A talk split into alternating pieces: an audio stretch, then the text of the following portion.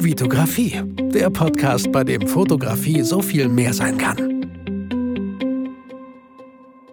Hi, mein Name ist Vitali Brickmann und ich freue mich, dass du wieder in einer neuen Podcast-Folge dabei bist. Folge 216, wenn ich richtig gerechnet habe.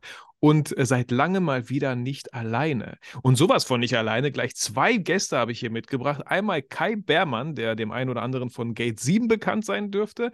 Und Thomas B. Jones, der dem einen oder anderen von den Fotologen bekannt sein dürfte. Kai, Thomas, erstmal herzlich willkommen hier back in my podcast. Ja, danke, dass Moin, wir hier Vitali. Hallo Vitali. Ja, das hat doch schon mal super geklappt. Ich finde es immer so, wenn ich äh, andere Podcasts höre, wo gefühlt äh, zehn Leute sprechen sind, könnt ihr einmal kurz euch vorstellen, damit man so für den Zuhörer einfach die Namen und die Stimme dazu hat?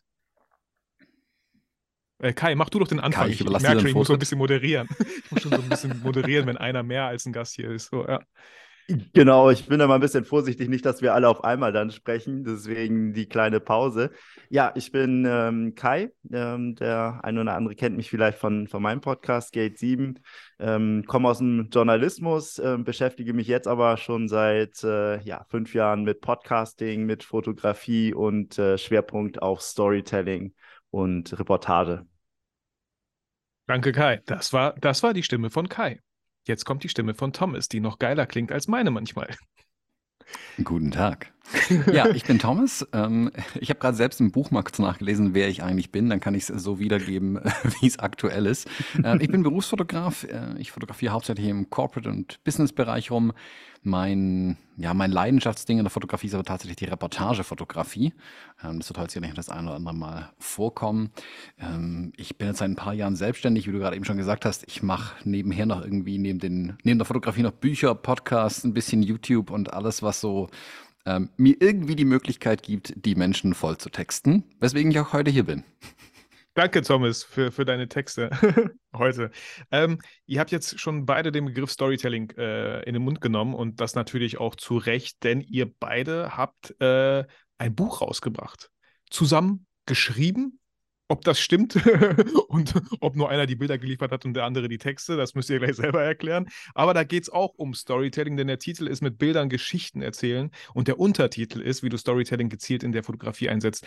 Bevor wir da in das Buch einsteigen, was ich, ich finde das, find das super. Ich meine, ich habe selber auch ein Buch geschrieben, deswegen erstmal größten Respekt und Glückwunsch an dieser Stelle nochmals hier pe- persönlich im Podcast so. Ich weiß, wie viel Arbeit damit äh, einhergeht und wie viel Zeit das auch kostet, wie viel Kraft es kostet, wie viel ähm, jetzt will ich auch gar nicht eure Struggles vorwegnehmen, vielleicht, äh, oder spoilern an der Stelle, aber der Begriff Storytelling, ähm, Kai, vielleicht fängst du an. Äh, was was hat, bedeutet Storytelling für dich und wie, wie hast du vielleicht in der, deiner Fotografie gemerkt, äh, es braucht Storytelling? Ja, Storytelling ist ja so ein bisschen ein Buzzword äh, in allen Bereichen, ob das jetzt die Fotografie ist oder auch in allen äh, anderen äh, Bereichen, die ein bisschen mit Öffentlichkeit zu tun haben, mit Marketing und diesen Dingen. Und ähm, viele verwenden diesen Begriff, ohne ihn eigentlich so richtig zu definieren oder zu mal sich zu fragen, äh, welche Geschichten möchte ich denn eigentlich erzählen? Weil, naja, generell, wir sind ja alle irgendwie Geschichtenerzähler, alles das, was wir so täglich machen, unsere Kommunikation mit unseren Freunden, mit unserer Familie, all das ist ja Storytelling. Wir, wenn wir gefragt werden, wie, wie war dein Tag, Schatz, wenn wir abends nach Hause kommen, dann erzählen wir eine Geschichte und äh, fangen nicht morgens beim Aufstehen, beim Zähneputzen an und gehen dann einmal jede, jede Minute des Tages durch, sondern wir betreiben da ja schon eine gewisse Auswahl an interessanten Geschichten, äh, Abschnitten, Episoden aus unserem Tag. Also das ist ja schon Storytelling in seiner ähm, ja, Vielleicht sogar mit einem Form. Spannungsbogen, ne? Vielleicht sogar mit einem Spannungsbogen, ne? Boah, du wirst nicht glauben, was mir passiert ist. Äh, Genau. Aber bevor, bevor ich dazu komme, ich habe erstmal die Zähne geputzt, dann die Schuhe angezogen. Ne? Nein, man kommt meistens besser auf den Punkt. Nee, cool. Thomas, wie war das bei dir mit, äh, mit Storytelling? Und vielleicht nochmal, ähm, hast du vorher ohne Storytelling fotografiert? Oder wie sieht Story Ja, sicherlich. Ich glaube, das kann Ja. ich ähm, guten Gewissens zugeben, dass viele Bilder, die ich gemacht habe am Anfang, ähm, wenig mit Storytelling zu tun hatten, einfach nur ähm, Schnappschüsse waren. Und hin und wieder hat man mal Glück. Und der wichtige Punkt ist dann eben zu bewerten, warum funktionieren manche Bilder, warum kleben die Leute an manchen Bildern dran, warum begeistern die Leute sich für manche Bilder, warum fragen sie nach, oh, hast du davon noch mehr Bilder? Und bei manchen Bildern nicht.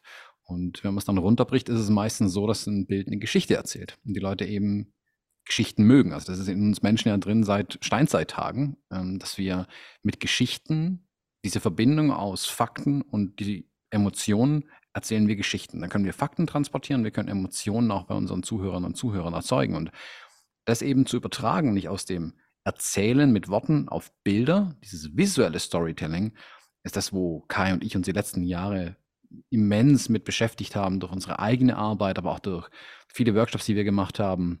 Und ich gebe zu, ich habe in den letzten Jahren auch noch sehr viel gelernt. Auch durch die Recherche für das Buch habe ich mich mit Dingen beschäftigt, für die ich vorher dachte, ah ja, das mache ich irgendwann mal. Das Buch ist dann immer die Gelegenheit, es tatsächlich zu tun. Und dadurch ist Storytelling heute bei mir im Prinzip, wenn ich auf den Auslöser drücke, denke ich über die Geschichte nach, die ich erzählen möchte und habe die im Hinterkopf und fotografiere ähm, mit diesem Hintergedanken Storytelling. Ich muss hier eine Geschichte erzählen, sonst kann ich die Bilder direkt für einen Schredder machen.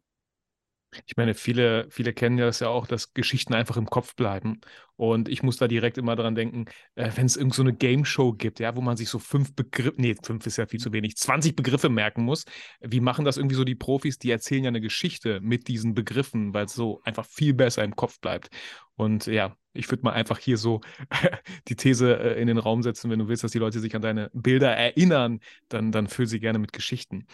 Ähm, mega spannendes Thema und das kann man ja, ja, äh, Kai hat es schön gesagt, äh, ist ein Buzzword so, man kann es auf sehr viele Sachen betreiben und an dieser Stelle vielleicht auch an meine Zuhörer, äh, how, äh, Story Brand, da gibt es so ein Buch, auch auf Deutsch. Ich habe mir jetzt letztens aus Versehen auf Englisch das Hörspiel geholt, ich habe es nicht gecheckt, dass es Englisch ist. Ich hatte kein, ich wollte irgendwie entspannte Lektüre, ich habe es mal gelesen, dachte mir so, ach komm, refresh du das nochmal, aber nicht auf Englisch. Egal, ich habe noch vier Guthaben auf Audible, das passt.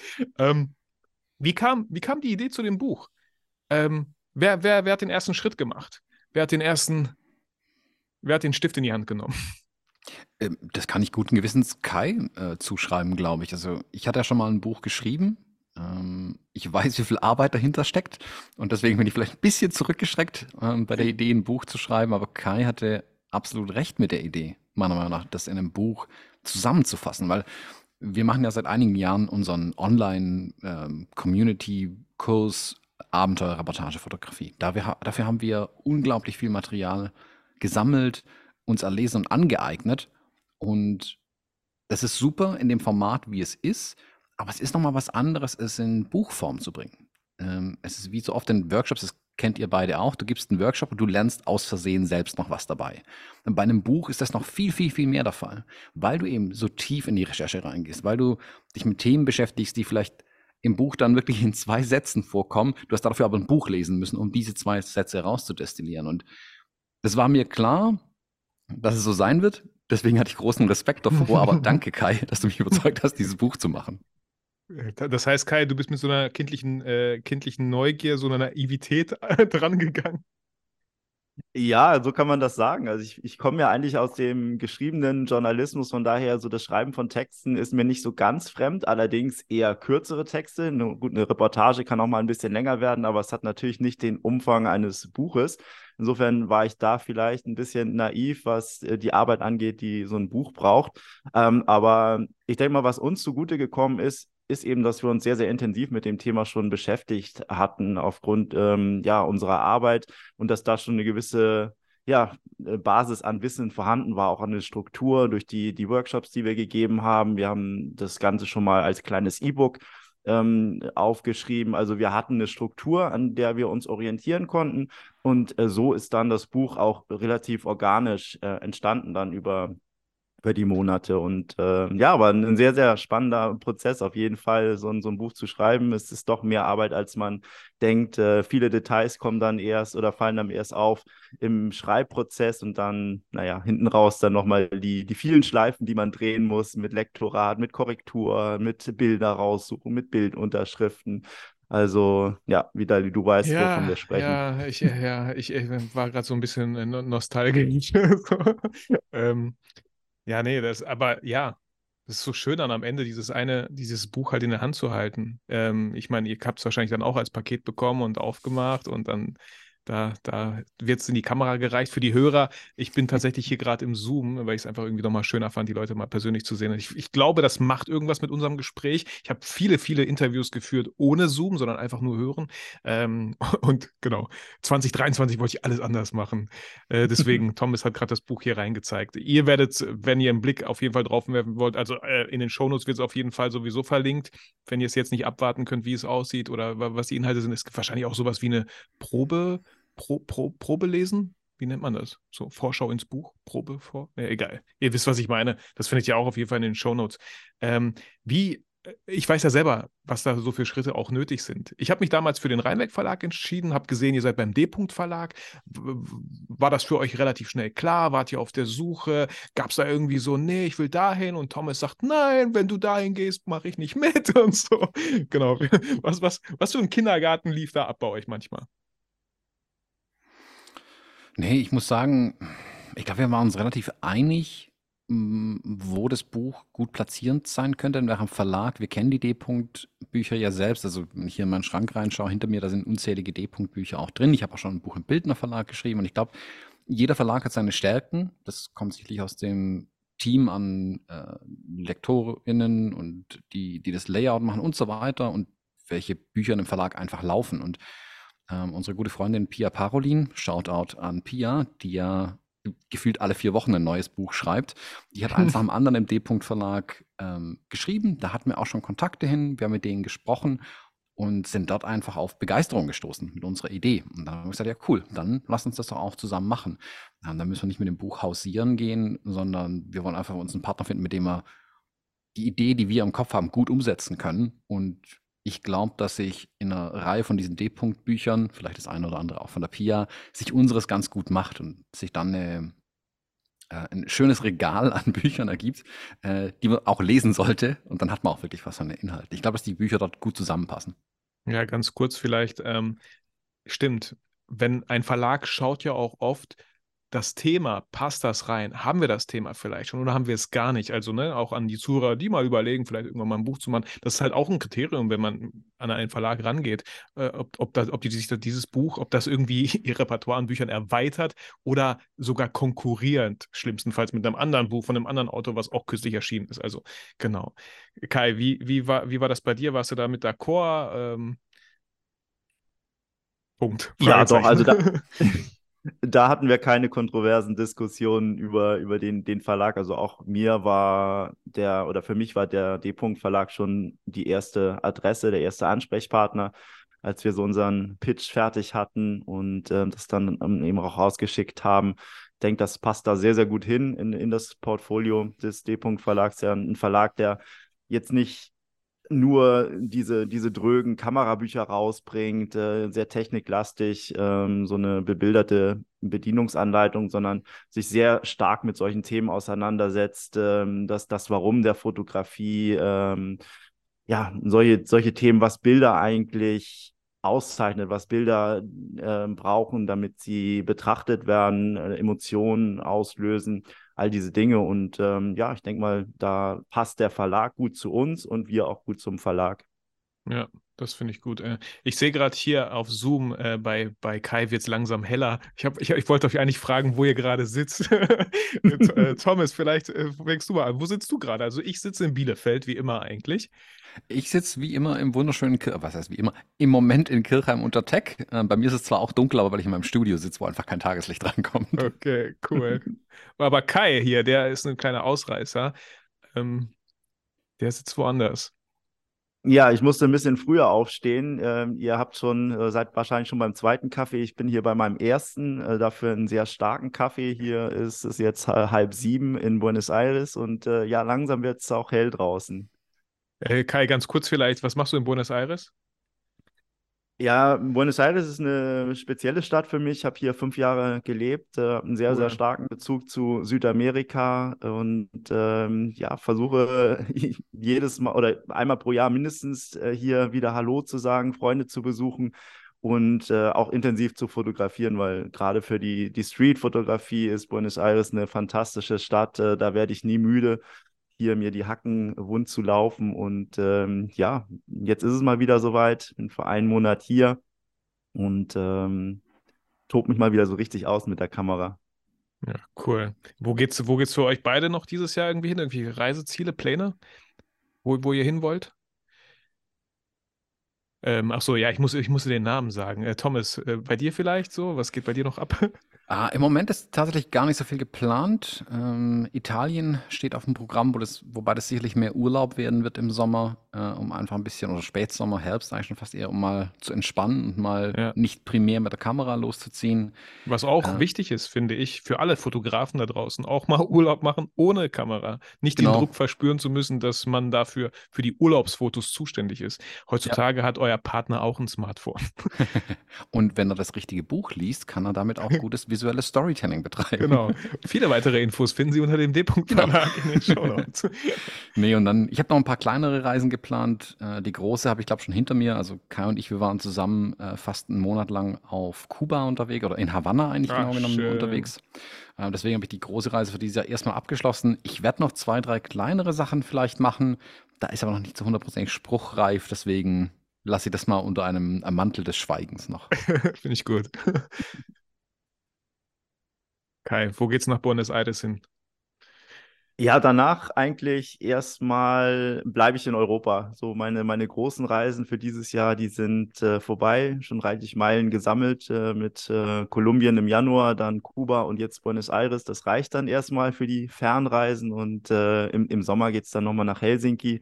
Ähm, da habe ich auch mal eine Weile gelebt ähm, und jetzt nach 20 Jahren die, das Wiedersehen, da freue ich mich schon unheimlich drauf. Gerade im Sommer ist es eine tolle Stadt äh, direkt am Wasser, lange Nächte. Ähm, und ähm, ja, dann im November nochmal nach Lissabon. Ja, cool. Ey, Vorfreude ist die schönste Freude, wirklich. Ich bin nicht müde, diesen Satz zu sagen, weil es einfach stimmt. Ähm, zurück zu eurem Buch. Ähm, voll lustig. Zurück zu eurem Buch. Also mein Buch handelt ja von der Porträtfotografie. Porträts on Location, wie man überall und jederzeit tolle Bilder machen kann. Natürlich überlegt man sich so, für wen wäre das was? So, ja, für einen Landschaftsfotografen, der mal reinschnuppern möchte. Ja, für einen, für einen Businessfotografen, der eigentlich nur Produkte... Nee, ich glaube, da wirst du nicht froh. Für wen ist euer Buch? Wenn jetzt ein Hörer nicht sicher ist, klar, man kann immer reinschauen in den Shownotes, aber genau, für wen, für wen wäre das Buch interessant? Ich glaube tatsächlich für jeden und jede, die Bilder machen. Und da schließe ich ganz bewusst all die mit den Smartphones mit ein. Ich glaube, dass es da keine, also es steht hinten drauf für FotografInnen, okay, aber das sind für mich eben auch die, die mit dem Smartphone unterwegs sind. All die, die mit ihren Bildern Geschichten erzählen wollen. Ich, ich bringe immer wieder dieses Beispiel. Es gibt keine schlimmere Horrornachricht als Onkel Dieter zeigt seine Urlaubsfotos, Dias. Und dann kann man sich auf einen Abend einstellen, wo 600 Bilder, eins langweiliger wie das andere. Entschuldigung, alle Onkel Dieters da draußen, ihr müsst als Beispiel herhalten. Und unser Ziel, sowohl mit dem Online-Kurs schon als auch jetzt mit dem Buch, ist es einfach, genau das aufzulösen. Also nicht 600 Bilder zu zeigen, wo vielleicht eine Perle dabei ist, aber die geht einfach im, im Rauschen in der Masse unter, sondern zwölf Bilder zu zeigen, drei Bilder zu zeigen, die richtig, richtig stark sind. Also es geht nicht nur darum, ähm, bessere Bilder zu machen, sondern auch die Auswahl zum Beispiel zu treffen. Und ich glaube, gerade Auswahl ist ein großes Thema für die Smartphone-FotografInnen da draußen. Ich kenne es von mir selber, ich schieße eine Million Bilder mit meinem Telefon. Also ich hauptsächlich, wo ich geparkt habe und solche Sachen, das ist eher ein Notizblock, aber ähm, ich mache selten wieder was mit den Bildern. Ich sortiere die nie. Ähm, das übernehmen ja die modernen Telefone schon ein bisschen für einen und stellen so Highlights raus. Aber tatsächlich sollten wir als Storyteller das eigentlich selbst übernehmen. Und ich glaube, dass viele davon profitieren können von dem Buch, wenn sie einfach die, die Hintergründe um visuelles Storytelling kennen. Das kann jemand sein, der Landschaftsfotografie macht, das kann jemand sein, der Porträts macht. Selbst Produktfotografie im weitesten Sinne muss irgendwie eine Geschichte erzählen. Also Werbung funktioniert ja eben auch dadurch, dass ich mich für ein Produkt begeistere. Und diese Begeisterung für das Produkt muss mich irgendwo ja emotional packen. Und dazu erzählt dieses Foto in irgendeiner Art und Weise eine Geschichte. Sei es die Geschichte, warum es toll ist, dieses Produkt zu besitzen oder wie mein Leben sich verändern könnte, wenn ich dieses Produkt besitze. Da passt es rein. Aber Landschaftsfotografie genauso. Wie wirkt eine Landschaft auf mich? Was erzählt mir dieses Foto von einer Landschaft? Ist es ein, eine beeindruckende äh, Küste, wo das Meer dagegen haut und im Hintergrund die Sonne untergeht und du merkst, wie ich mit Worten versuche, ein Bild zu erzählen. Und das Gleiche gilt eben auch für ein Bild. Man macht oftmals einfach nur einen Schnappschuss, dann erzählt man keine Geschichte. Mhm. Man muss in dem Bild auch was erzählen. Und ich glaube, dass es für alle Bereiche gilt. Sicherlich ist der Fokus bei uns auf die visuellen GeschichtenerzählerInnen gerichtet. Sprich, wenn du, ähm, du schaust dir Handwerker an und fotografierst, was irgendein Handwerker in deiner Umgebung macht. Oder du siehst jemanden, der, ne, jemand, der kocht sehr gerne und äh, fotografierst sie, wie sie kocht irgendwas ganz Tolles macht. Also, äh, wenn du Geschichten erzählen willst, wenn du Geschichten aus dem Leben picken willst und anderen mitbringen möchtest und eben nicht mit einem Schnappschuss oder mit 600 Bildern, sondern mit drei, vier richtig guten Bildern, dann lohnt sich dieses, dieses Buch auf jeden Fall. Das heißt, wenn du im Urlaub bist, wie wir auf Reisen unterwegs sind, aber genauso gut im Alltag, Kekse backen mit den Kindern ist immer so ein schönes Beispiel, was ich bringe. Da macht man irgendwie auch nur ein Bild und haha, und dann, ich, gut, ich weiß es von mir selbst, ich habe jetzt auch einen kleinen Sohn, dann rennt man dem Teig hinterher, der überall in der Küche klebt. ja, Komma, aber ähm, es lohnt sich trotzdem, hier die Kamera oder die, das Telefon in die Hand zu nehmen und versuchen, eine kleine Geschichte daraus zu erzählen. Das macht am Ende vom Jahr die Arbeit viel leichter, wenn man ein Buch zusammenstellen möchte. Deswegen, ich glaube, das Buch richtet sich an alle, die Fotos machen. Punkt. D-Punkt. D-Punkt. genau. Ähm, mhm. äh, vielleicht äh, Frage an Kai. Ähm, klar, Storytelling so, jetzt fragt sich vielleicht der eine oder andere Fotograf, ja gut, ich mache halt auch Fotos, ich bin Fotograf. Was ist denn, was sind denn so die Zutaten, wo aus einem Schnappschuss Storytelling wird? Was, was, was, worauf muss ich achten? Was muss ich hinzufügen, was muss ich vielleicht weglassen? Ja, also ein, ein großes Element oder ein wichtiger Punkt ist, denke ich, das, was, was Thomas eben auch schon angesprochen hat, dass ich ein bisschen weggehe von diesem einen Schnappschuss, den ich mache, vielleicht im Vorbeigehen und ähm, dann, wenn ich eine Geschichte erzählen möchte, will ich noch zwei, drei Motive hinzufüge. Ähm, weil ein Bild, das ist erstmal, da halte ich einen Moment fest und ähm, ich suggeriere eigentlich mehr, als dass ich erzähle. Ähm, da sind Hinweise, wo vom Kontext, wo dieses Bild entstanden ist und Elemente wie vielleicht ein schönes Licht und ich kann mich da reinfühlen, emotional, aber ich beantworte nicht alle Fragen. Und äh, wenn ich zwei, drei Bilder mehr mache, ähm, vielleicht einen, ja, so den sogenannten Opener, wo ich die, die ganze Szene zeige, wo ich den Kontext liefere, dann gehe ich ein bisschen näher heran, mache ein Detailbild nochmal. Wenn es jetzt zum Beispiel um einen Handwerker geht, ähm, von außen sein Laden, erstmal die, die, die, die Front, dann ähm, näher ich mich ein bisschen an, dann habe ich den ersten Blick in die Werkstatt hinein, dann äh, gehe ich noch näher ran, dann sehe ich, was macht der Mann da, vielleicht ist es ein Schreiner, der gerade einen Tisch macht, dann ähm, gehe ich noch näher ran, zeige den Hobel, mit dem er gerade äh, das Holz bearbeitet, die Späne. Und dann habe ich drei, vier Motive und kann eine Geschichte, äh, eine kleine Geschichte von einem Schreiner erzählen. Das ist so mal ganz ähm, Aber voll ja, gut, voll gut, voll gut erklärt. So, ähm, ich hatte direkt Bilder im Kopf, ja, so einfach ein Step, ne? Und auch hier an alle Fotografen, sich auch nicht stressen lassen und sondern einfach mhm. nach einem Foto mal schauen, wo kann ich entweder näher rangehen, wo kann ich weiter weggehen, was ist noch interessant, ne? Auch mal nach hinten zu schauen. Teilweise ja. auch wirklich mal nach oben zu schauen, je nachdem, wo man ist. Also ich persönlich schaue sehr, sehr selten nach oben. Ähm, aber da, da, passierten ja auch Sachen so. Einfach mal neue Blickwinkel, die, wie, wie du auch meintest, so einen Kontext liefern und nicht einfach nur ein Bild und äh, mach dir deine Story jetzt selber. Genau. Und, und das, diese Methodik, ähm, die wir da herausgearbeitet haben, äh, viele denken ja so beim, beim Begriff Storytelling an, an Hollywood, irgendwie große Produktion, Heldenreise oder bei Reportage an Fotojournalisten, die sich irgendwo in, in gefährlichen Gegenden der, der Welt rumtreiben und da ihre Geschichten mitbringen. Aber das Ganze passiert auch vor unserer eigenen Haustür. Und, und genau diese Methodik möchten wir vermitteln, damit jeder wirklich gerade da, wo er, wo er steht und was ihm wichtig ist zu fotografieren, eben die passenden Werkzeuge hat, um diese kleinen Geschichten zu erzählen.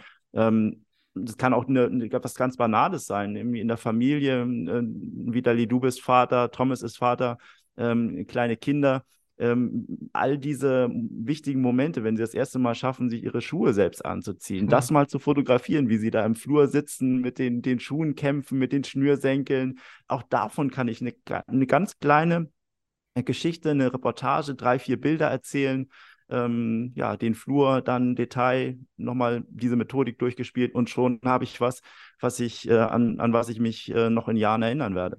Ja, ich hatte ein Beispiel oft schon irgendwie in meinem Podcast mal erwähnt, das ist halt so eine für, für Reportage jetzt. Ich habe weniger Storytelling gesagt, sondern einfach Reportage. Ja, mit den Kindern einen Ausflug machen in den Zoo, ne? Also äh, alle sitzen im Auto, weiß ich nicht, eine Autotür, die offen steht, ein Lenkrad, äh, Rückspiegel, so eine coole Perspektive. Dann ist man äh, natürlich im Zoo, äh, verschiedene Perspektiven und es ist schon Storytelling, bis vielleicht am Ende das Kind da auf dem Beifahrersitz, äh, nicht Beifahrer, oder irgendwo in der Kinderschale da eingeschlafen ist und die Sabber runterläuft, ja? So. Genau. so, ne? Und das, das, ist so ein bisschen das Ende. Ähm, ja, total spannend ähm, und total schön auch für jeden Hörer nochmal zu gucken, so ähm, auch vielleicht beim nächsten Shooting, ähm, wie kann man da jetzt Storytelling äh, hinein, hinein tun? Ah, okay. Kai und Thomas haben gesagt, so einfach mal ein paar Bilder mal, vielleicht andere Perspektiven, so einen Kontext schaffen, weil da sind nicht nur ihr am Ende seid euch dann dankbar, sondern vor allem auch, wofür machen wir das hier? Immer das, wir möchten, dass Leute unsere Bilder anschauen. Und ähm, wie, wie, wie hieß der Onkel mit Vornamen? Onkel Dieter. Onkel Dieter. Und wir machen das nicht nur für Onkel Dieter, sondern für viele, viele andere, die da größere Ansprüche haben und einfach äh, ja eine Geschichte sehen möchten. So. Also allein dafür lohnt es sich schon, denke ich. Ähm, wie war ich meine, ich, ich habe ein Buch alleine geschrieben, äh, beziehungsweise natürlich mit einer Lektorin, Korrektur, äh, ne, jemand hat es gestaltet und so, äh, aber ihr wart dann zusammen. Gab es da, gab's da viele Meinungsverschiedenheiten? Wie war die Rollenverteilung bei euch? Oh, ich glaube, ähm, irgendwie ist es Chaos, das zweite Buch zu schreiben. Ähm, das haben wir relativ schnell gemerkt, weil man natürlich einfach sehr viel Strukturen schaffen muss. Ähm, wir hatten zusätzlich die Schwierigkeit, dass wir nicht an einem Ort saßen. Also wir, also Kai ist, äh, kommt aus Hessischen, ich sitze hier unten in Baden-Württemberg. Also wir, wir hätten uns schon öfters treffen können. Jetzt die letzten drei Jahre haben es auch nicht immer erlaubt, sich viel zu treffen. Zudem mhm. haben wir natürlich beide auch eigene Zeitpläne und Dinge, die wir sonst noch machen. Und wir haben das dann remote geschrieben. Wir haben uns anfangs natürlich immer abgesprochen. Wir hatten viele der Inhalte ja zum Teil auch schon, also für, für andere ähm, Projekte gesammelt und viel Wissen hier oben im Kopf, aber wie kriegst du es dann zu Papier?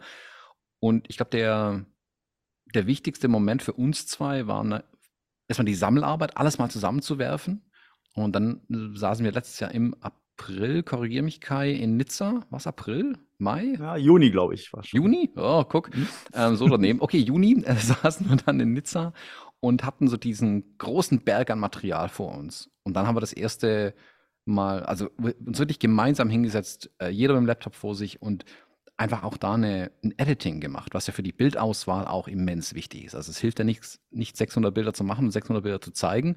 Sechs Bilder zu zeigen ist viel, viel schwieriger. Und dieses Editing mhm. gilt genauso fürs Buch, zu sagen, okay, was muss rein, was kann rein, was sollte nicht rein, was ist zu viel Information, wo brauchen wir mehr Information.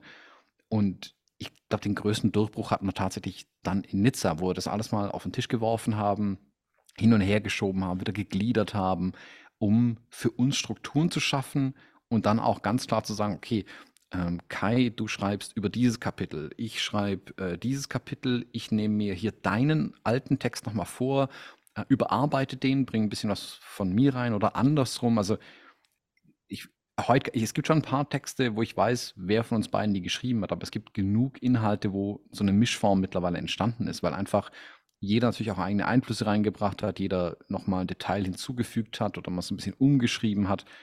Äh, bei den Bildern steht es dran, da haben wir den Bildquellen ja unten dran, das ist einfacher zu sagen. Ähm, aber auch da, ich glaube, dass wir da beide nicht ehrenkäsig waren, sondern schlicht und ergreifend gesagt haben, was funktioniert am besten fürs Buch? Was ist für die Leserinnen und Leser das Beste?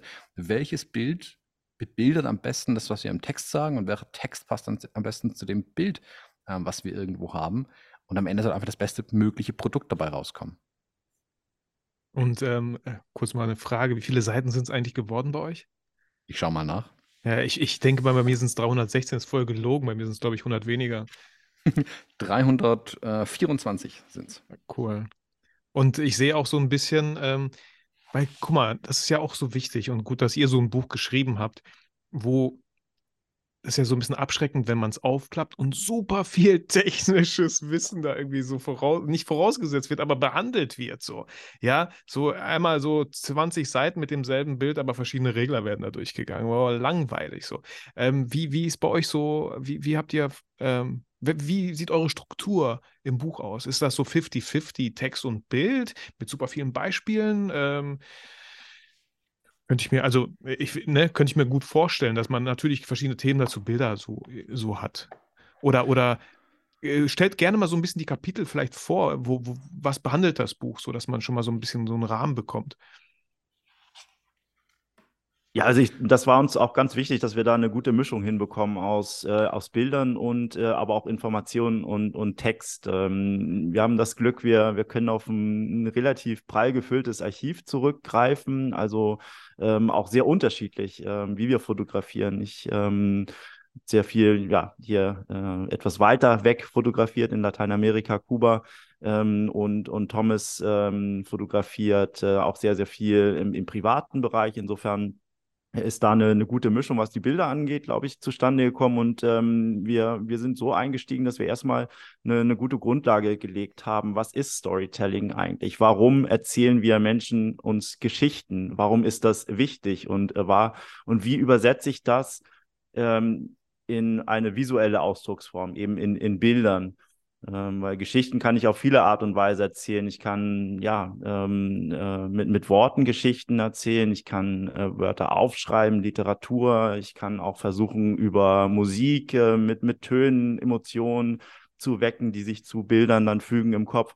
Aber äh, was bedeutet Storytelling eben in Bezug auf, auf Bildern? Welche Zutaten braucht es da? Wie ähm, was muss ein Bild haben, damit es äh, eine Geschichte erzählt? Auch da Vielleicht so ein, ein, ein Beispiel, ein Bild, wenn ich eine Geschichte erzählen möchte und eine Botschaft klar rüberbringen möchte, darf ich meine Bilder nicht überfrachten. Da muss ich mir genau überlegen, welches äh, Gefühl, welche Botschaft möchte ich mit diesem speziellen Bild vermitteln und was lasse ich dann auch weg? Also eben, eben dieser, dieser, dieser Prozess, eben auch genau darauf zu achten, da die Aussage nicht zu verwässern.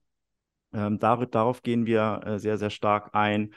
Dann geht es weiter, ähm, das ein Kapitel mh, hm, zum Thema Autorenschaft. Ähm, ich habe eine Kamera, ich habe ein Werkzeug, wie ich Geschichten erzählen kann. Ich kann rausgehen, eine Kamera auf was richten und wenn ich ein Foto mache, ist es ja auch immer so, ich kann es für mich machen, äh, aber ich kann es für andere auch machen. Und dann ist es diese, diese Aussage, wenn ich auf den Auslöser drücke, diese Szene ist mir wichtig. Ähm, die möchte ich festhalten, aus welchem Grund auch immer. Und äh, das hängt dann eben mit der, mit der Autorenschaft zusammen, die ich für meine Bilder auch übernehmen möchte, dass ich mir genau bewusst werde als Fotograf, äh, was möchte ich mit meinen Bildern aussagen, welche Geschichten möchte ich erzählen. Und, und, und das ist, glaube ich, was, was wir häufig unbewusst machen, aber was wir doch ein bisschen aktiver und, und bewusster eben auch mal uns diese Fragen äh, stellen sollten. Äh, wofür stehe ich mit meiner Fotografie? Wie möchte ich mich ausdrücken? Also auch dazu ähm, ja, ähm, ein zentrales Kapitel in, in diesem Buch, was ähm, auch ein bisschen so in Psychologie reingeht, ein bisschen Philosophie. Ja. Also Ne? Das kann ich mir auch sehr ähm, gut vorstellen, Kai und Thomas, dass, dass ähm, klar, das Buch ist da, wie, wie so viele Bücher als Impuls, als Anhaltspunkt so, aber mhm. dass jeder dann halt bereit ist, auch seine eigene Geschichte zu schreiben, weil wir gucken ja selber immer ah, ganz anders durch den Sucher so und für uns ist was ganz anderes wichtig, uns fallen ganz andere Sachen auf als, und das ist auch voll schön so. Deswegen bin ich mir ziemlich sicher, auch da gibt es kein richtig oder falsch. Ähm, und, und wenn man, wenn man sich auf diese Reise einlässt, so selber in sich hineinzuspüren und zu gucken, mhm. was ist mir wichtig in dieser Situation und was möchte ich festhalten und nicht, das ist ja auch so wichtig heutzutage, und nicht, was würde die meisten Likes vielleicht bringen. So. Mhm. Das ist zu kurz, zu, zu kurzsichtig gedacht vielleicht.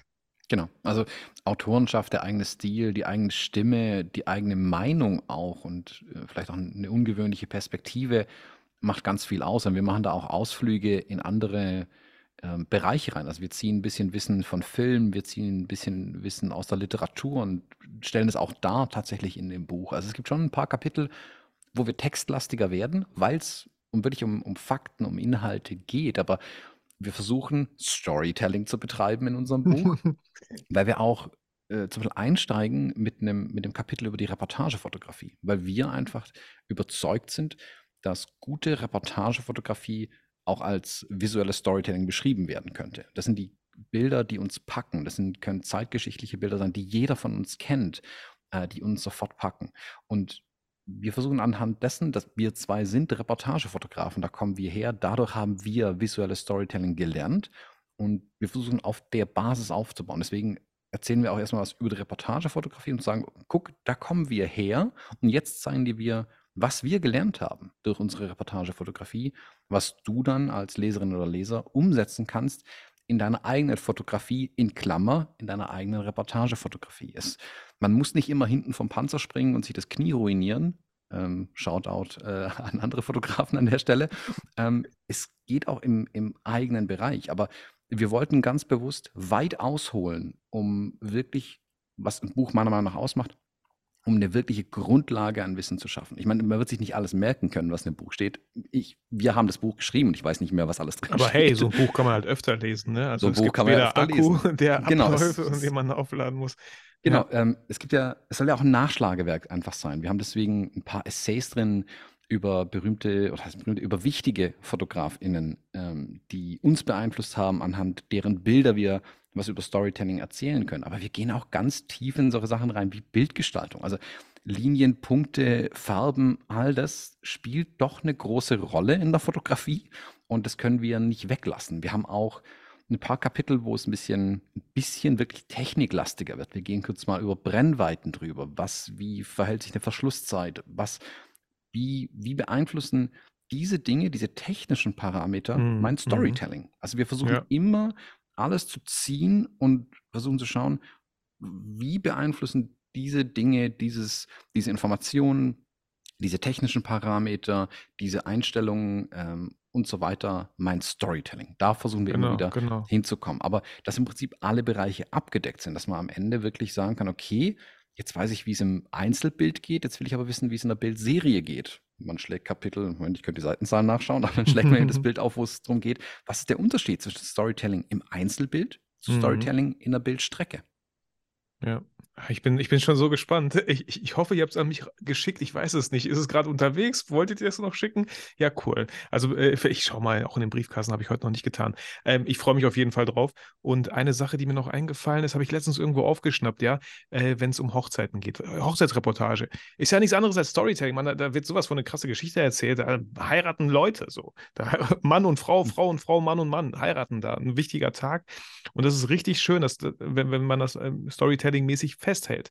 Und da habe ich ähm, letztens irgendwo so aufgegriffen, es wird ja oft die Frage gestellt, ja, wir wissen nicht, ob wir ein Getting Ready begleiten lassen sollen, ob wir das machen oder nicht. Und dann kam irgendwie so das Beispiel, hey, wenn du, wenn du einen Film schauen willst und ins Kino gehst und einfach so eine halbe Stunde verpasst hast, äh, kannst du Leute fragen, kannst du mich mal kurz abholen? Oder du hättest halt irgendwie auch pünktlich sein können und von Anfang an den Film schauen können. So, so leicht verhält es sich vielleicht bei einem Getting Ready. Fang doch die Geschichte von Anfang an zu erzählen. Genau, das wollte ich an der Stelle einfach nochmal reinwerfen. Genau. Selbst das kommt tatsächlich auch in dem Buch vor. Also so verschiedene Genres. Also ich habe ja viel Hochzeitsfotografie schon gemacht auch. Ähm, sich da nochmal Gedanken drüber zu machen. Also auch HochzeitsfotografInnen finden was in dem Buch, glaube ich, womit sie ihre Hochzeitsfotografie auf ein neues Level heben können. Tatsächlich, weil es geht eben, wie du sagst, es, es, eine Geschichte besteht aus drei Teilen. Ich brauche einen Anfang, eine Mitte und dann brauche ich diesen großen Knall, diesen Höhepunkt am Ende und dann muss die Geschichte ja irgendwie aber auch zu Ende gehen. Dieses Ende, Mhm, hört es dann mit einer Party auf oder hört es mit einem ruhigen Tanz mit dem Brautpaar Ja. auf? Oder wie Bilder- cool, so mit, mit dem Pool im Vordergrund und im Hintergrund total verschwommen, so die Party, die gerade noch im Gange ist oder so. Also, ne, Genau. äh, wollte ich mal kurz als Inspiration droppen an dieser Stelle. Ob ihr das selber umsetzt, müsst ihr selber entscheiden. Ich bin auch schon von Hochzeitslocations weggefahren und eine halbe Stunde wieder den Berg runter und habe dann von dort unten mit dem Ach, Tele cool. nochmal diese Burg fotografiert, auf der die heiraten, nachts mit einer Langzeitbelichtung. Wie, da hattest du es vorhin ja gesagt, auch mal zurückschauen, also mal Ja, andersrum denken einfach Ja, und ja. mit so einem schönen ruhigen Bild vielleicht auch eine Hochzeit aufführen zu lassen. Oder Habe ich nie gemacht, ich bin direkt nach Hause gefahren. Verdammt. Hoffentlich kriege das meine Brautpaare nicht mit. Erzähl Oder weiter, auch- Thomas. das, das Editing zum Beispiel der Bilder. Also wenn man an so einer Hochzeit, keine Ahnung, zweieinhalb, dreieinhalb, viereinhalbtausend Bilder macht, dann auszuwählen, was kommt tatsächlich in die Reportage rein. Da auch dann wirklich die, die Brille der Betrachterinnen und Betrachter aufzusetzen und zu sagen, okay, wer schaut das Ganze denn an? Die Gäste und das Brautpaar. Deswegen, ich bin da ehrlich und das sage ich auch vielen, nicht die Shots reinnehmen, die du als Fotografin oder Fotograf besonders cool findest oder wo du weißt, ah, das war technisch voll schwierig zu machen, der Shot oder guck Mhm, mal, was für ein mhm, mhm. Epic-Shot. Die Genau. Leute wollen manchmal einfach ein Bild von der Torte auch haben, was ganz simpel ist, aber es ist wichtig für die Leute. Also aus der Betrachterperspektive auf die Bilder zu schauen, was muss denn tatsächlich rein? Was ist denn vielleicht mal auch interessant, wenn die Braut, du hast es Getting Ready erwähnt, sich im Elternhaus äh, morgens fertig macht? Fotografier das Elternhaus. Das ist für die Kinder des Brautpaars nachher mal interessant zu sehen, wie haben denn die Großeltern damals gewohnt? Solche Kleinigkeiten mit reinzunehmen ähm, oder auch die Bilder durch so mit Attributen zu verbinden. Hochzeit ist ganz typisch.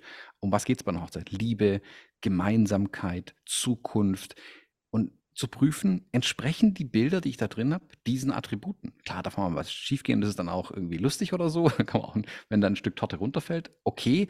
Aber es macht einen riesen Unterschied zum Beispiel, ob ich als Fotograf in den Tanz oder die tanzenden Gäste auf der Tanzfläche fotografiere vom Tisch aus, wo ich sitze, oder ob ich mitten reingehe mit einem mhm, super Weitwinkel mhm, mhm, und mittanzen muss, weil ich sonst umgerannt werde. Ja, die ja. Bilder wirken komplett unterschiedlich. Und da ist wieder dieses A, sind diese Attribute, die an dem Bild kleben, dieses Spaß, Freude, Zukunft, mhm. Party. Auch Nähe in dem Fall. Nähe auch, genau. Und gleichzeitig ist es aber auch, du willst die Geschichte ja nicht erzählen wie eine Fliege an der Wand, mm, was du vielleicht mm. als, als Journalist irgendwo machst, sondern du willst die Geschichte so erzählen, damit die Gäste nachher sich wiederentdecken in den Bildern. Dass mm. sie glauben, ja, genau so habe ich es gesehen. Nee, so hat es der Fotograf gesehen, aber dann habe ich meine Mission ja, als Fotograf ja. erfüllt, weil ich dir ein Bild geliefert habe, das deine Erinnerung am Ende schafft. Und all all das, was ich jetzt erzählt habe, nur sehr viel ausführlicher in diesem Buch drin. Oh, ich finde, du hast das Buch schon gut zusammengefasst. Nein, Spaß, ich habe noch nicht reingelesen. Ähm, äh, ganz kurz, ähm, und das Schöne bei einer Reportage ist ja, was mir einfällt, es ist ja chronologisch, ihr habt es ja chronologisch fotografiert. Ihr müsst ja noch nicht mal, also da wird euch ja die, äh, der ganze Gehirnschmalz weg, abgenommen. Ihr müsst ja jetzt nicht überlegen, oh, zeige ich das Getting Ready am Schluss und die Feier am Anfang oder Wäre auch vielleicht irgendwie interessant, aber eigentlich ist es, ja, man macht es eigentlich wegen Storytelling. Es hat eine Einleitung, Hauptteil und einen Schluss. So, ähm, also da müsst ihr ja gar nicht viel überlegen, einfach nur chronologisch dann nochmal gucken, welche Bilder reinkommen. Ne?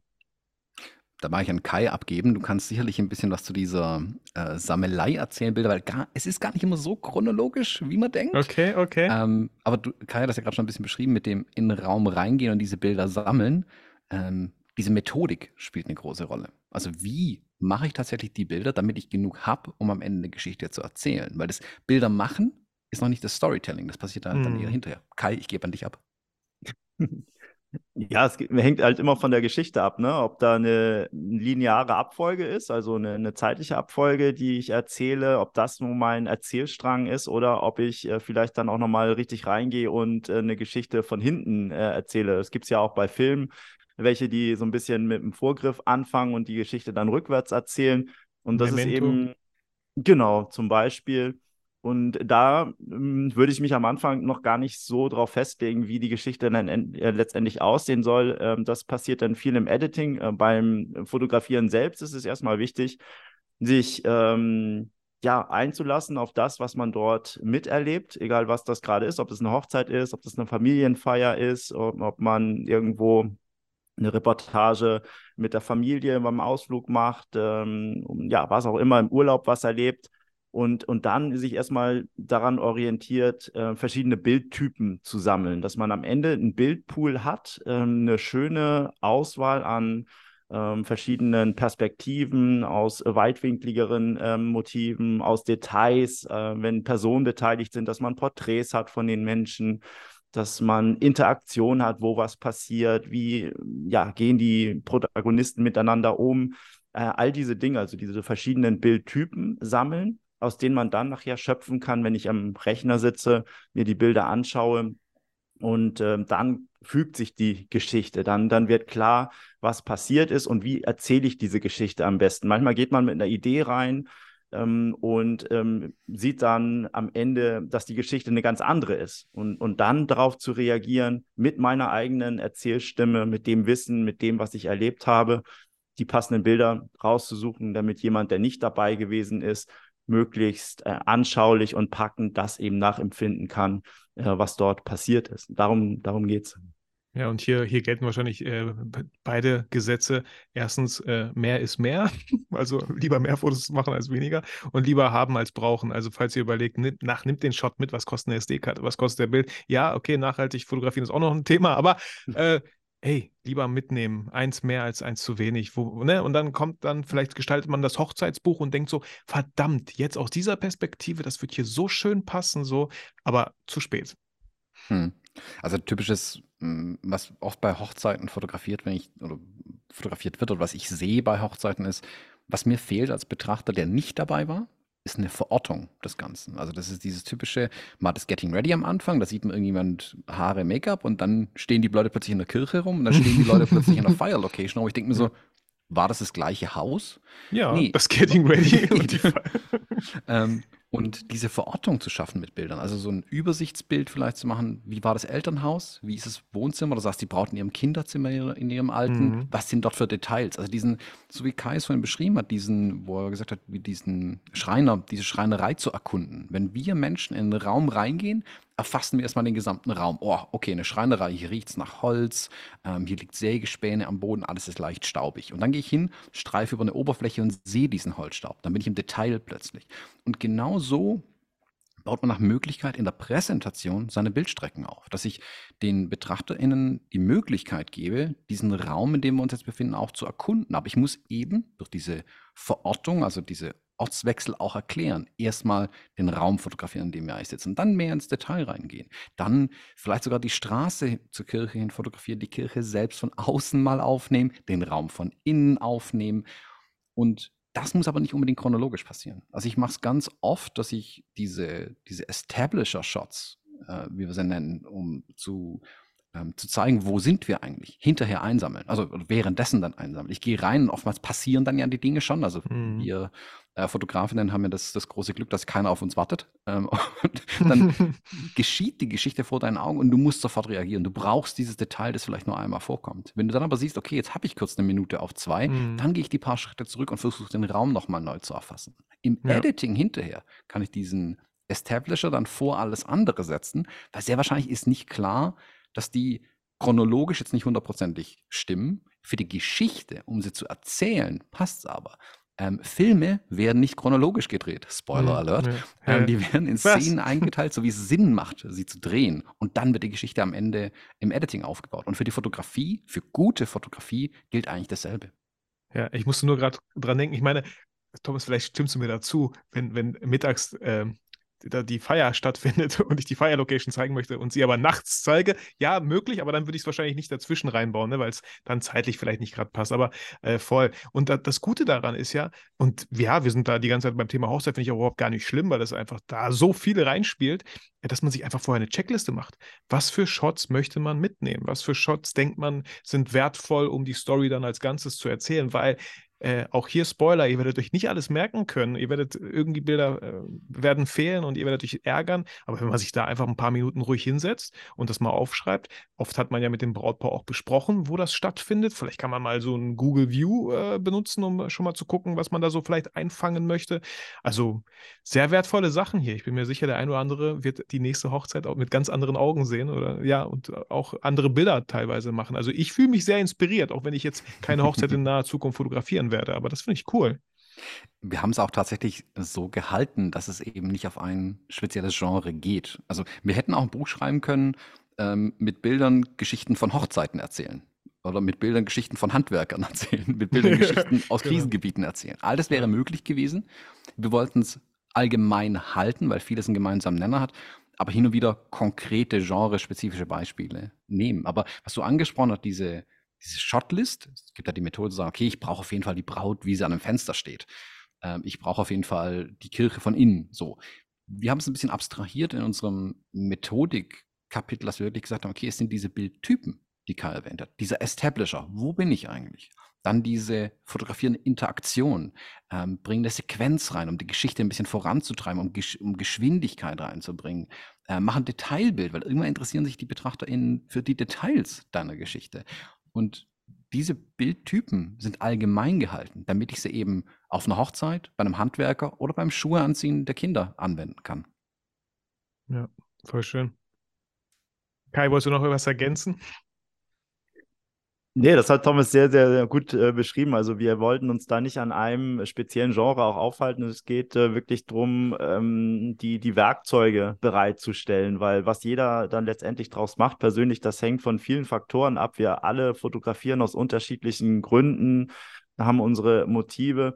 Und ähm, da, da kann man, glaube ich, nichts Allgemeingültiges ähm, dann auch mit an die Hand geben. Deswegen, ähm, wir, wir geben eine Grundlage und wir ermutigen dazu, zu erkunden mit viel Neugier und äh, sich dann auch persönlich die Fragen äh, zu stellen. Also sich immer Fragen zu stellen, ist, glaube ich, ein, ein guter, guter Weg dann zu den für einen selbst passenden Antworten zu kommen. Und äh, das versuchen wir in, in dem Buch und ähm, die Beispiele, die, die wir liefern, kommen eben aus unserer eigenen Praxis. Das ist ähm, ja dann nicht, nicht theoretisch, sondern wir versuchen alles dann eben anhand von unseren Bildern auch, auch zu beschreiben. Also es ist auch selbst da viel Storytelling drin. Wir, wir nehmen den Leser und die Leserin mit in, in unsere Reportagen, berichten von verschiedenen Orten, an denen wir waren, wo wir Geschichten gemacht haben.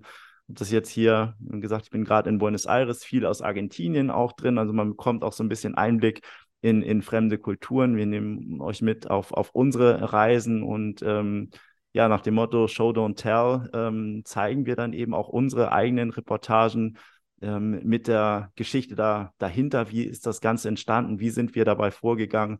Also so praxisnah Best und practice. hoffentlich wie, genau visuell ansprechend wie möglich. Ja, cool, schön. Vielleicht äh, zum, zum Abschluss, weil ich auch gefragt werde, Vitali, welche Bücher, welche Bildbände kannst du empfehlen? Habt ihr Unseres. spontan, ja, genau, genau, genau, natürlich euers. Habt ihr, vielleicht, vielleicht voll, voll äh, taktlos von mir, jetzt andere Bücher hier ins Spiel zu bringen, aber ich bin halt auf diese Frage gestellt und mir kam das gerade so spontan. Habt ihr Bildbände ähm, oder Bücher, die euch irgendwie inspiriert haben in eurer Fotografie oder Bildbände, die ihr unglaublich toll findet? So vielleicht ein, zwei? Ich finde es eine total gute, valide und passende Frage tatsächlich. Ähm, wir sind damit auch sehr offen umgegangen in dem Buch. Wir, ich glaube, ich weiß nicht, ob wir es sogar geschrieben haben, wir stehen ja auch nur auf den Schultern anderer Riesen mit dem, was wir Hm. erzählen. Wir haben hinten Hm. eine wirklich eine ausgiebige Literaturliste drin mit äh, Buchempfehlungen, äh, Filme haben wir auch das ein oder andere Mal angesprochen, ähm, die wir den LeserInnen wirklich ans Herz legen wollen, weil wir haben das nicht erfunden. Das da Ja, gehen wir ganz offen damit um. Ähm, wir haben uns auch vieles angelesen. Ähm, und es gibt ein paar Bildbände sicherlich, die ikonisch sind, äh, die wir auch da drin empfehlen. Also ich glaube, wer, wer die, dieses moderne, die moderne Reportagefotografie mit begründet hat und für mich ähm, immer der erste ist, den ich nenne, ist W. Eugene Smith ähm, mit, seiner, mit seinem Foto-Essay Country Doctor. Das könnt ihr bei Magnum Photos online anschauen. Ich schicke Vitali auch den, den Link für die Ja, Show Notes. Das ist eine, eine Bildstrecke, die er gemacht hat, die bis heute gilt als ein, ich will nicht sagen ein Meisterwerk, eher so als, als Archetyp der Reportagefotografie. Und bis heute ist das, wie er es erzählt, absolut brauchbar. Das hat, da hat sich Cool. nicht so viel geändert. Klar sehen die Leute heute anders aus. Ein Landarzt arbeitet heute anders. Aber die Art und Weise, wie er Geschichten erzählt, ist für mich elementar. Und ich habe die für mich äh, übernommen und daraus wirklich auch gelernt. Hm. Ja, wirklich ein tolles Lehrstück für, für all das, was wir, wir erwähnt haben zum Thema Bildtypen. Da kann man das wunderbar sich mal anschauen, wie, wir, wie so eine Reportage aufgebaut ist.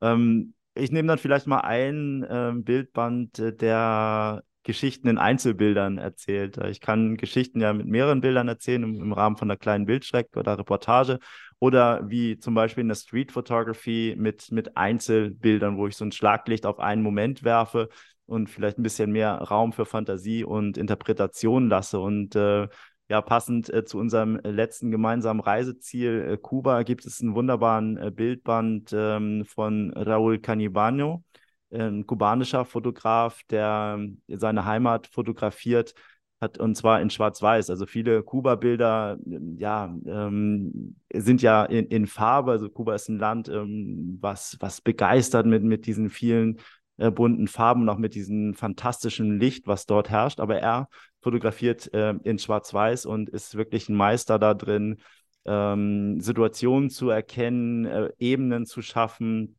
äh, komplexe Bildkomposition. Äh, also das ist ein, ein, fantastischer Bildband, erschienen bei ähm, Lois Lammerhuber. Ähm, ganz, ganz toll auch umgesetzt, Layout, tolles Papier, kleines äh, Büchlein, also ein, ein kleineres äh, Format, jetzt nicht dieses große Coffee Table Book. Aber ja, wirklich ein, ein, ein toller Tipp, äh, wer sich äh, mal mit ähm, Geschichten erzählen im Einzelbild beschäftigen möchte und eine ungewöhnliche Sicht auf Kuba haben möchte von einem Kubaner. Äh, viele Bilder, die wir von Kuba kennen, sind ja von Fotografen gemacht worden, die von außen kommen, wie Alex Webb, äh, David Allen Harvey. Ähm, und hier mal einen Kubaner zu sehen, wie er seine Heimat interpretiert, äh, ja, das ist auf jeden Fall ähm, ein Genuss zu sehen. Ja, schön. Cool, das hat auch geklappt. Das hat auch ganz gut geklappt, weil äh, jetzt, äh, genau, kann ich immer auf diese Podcast-Folge verweisen und auf die Shownotes, wenn Leute mich fragen, welchen Bildband ich empfehlen kann. Ja, ihr beiden, Dankeschön. Danke für eure Zeit, danke für euer Buch vor allem. Ähm, wie gesagt, alles Nötige für die Zuhörer äh, steht in den Shownotes. Werft gerne einen Blick rein. Bestenfalls holt ihr es euch und äh, stattet eure Bilder demnächst nur noch mit Storytelling aus, weil ich glaube, das ist einfach so wichtig, weil dann, dann bleiben eure Bilder in Erinnerung. So. Und ich glaube, es ist einfach ein ganz anderer Prozess. Auf einmal kriegt euer Bild, vielleicht das Fotografieren an sich, eine ganz andere Wertigkeit. Ihr nehmt euch vielleicht ein bisschen mehr Zeit. Das andere ist auch voll okay. Auch Schnappschüsse sind manchmal gut, weil man einfach nicht nachdenken möchte und einfach nur einen Schnappschuss machen möchte. Aber ich bin mir sicher, da äh, voll schön. Ich, ich, bin, ich bin gespannt, wenn das Buch ankommt. Ähm, danke auf jeden Fall auch dafür.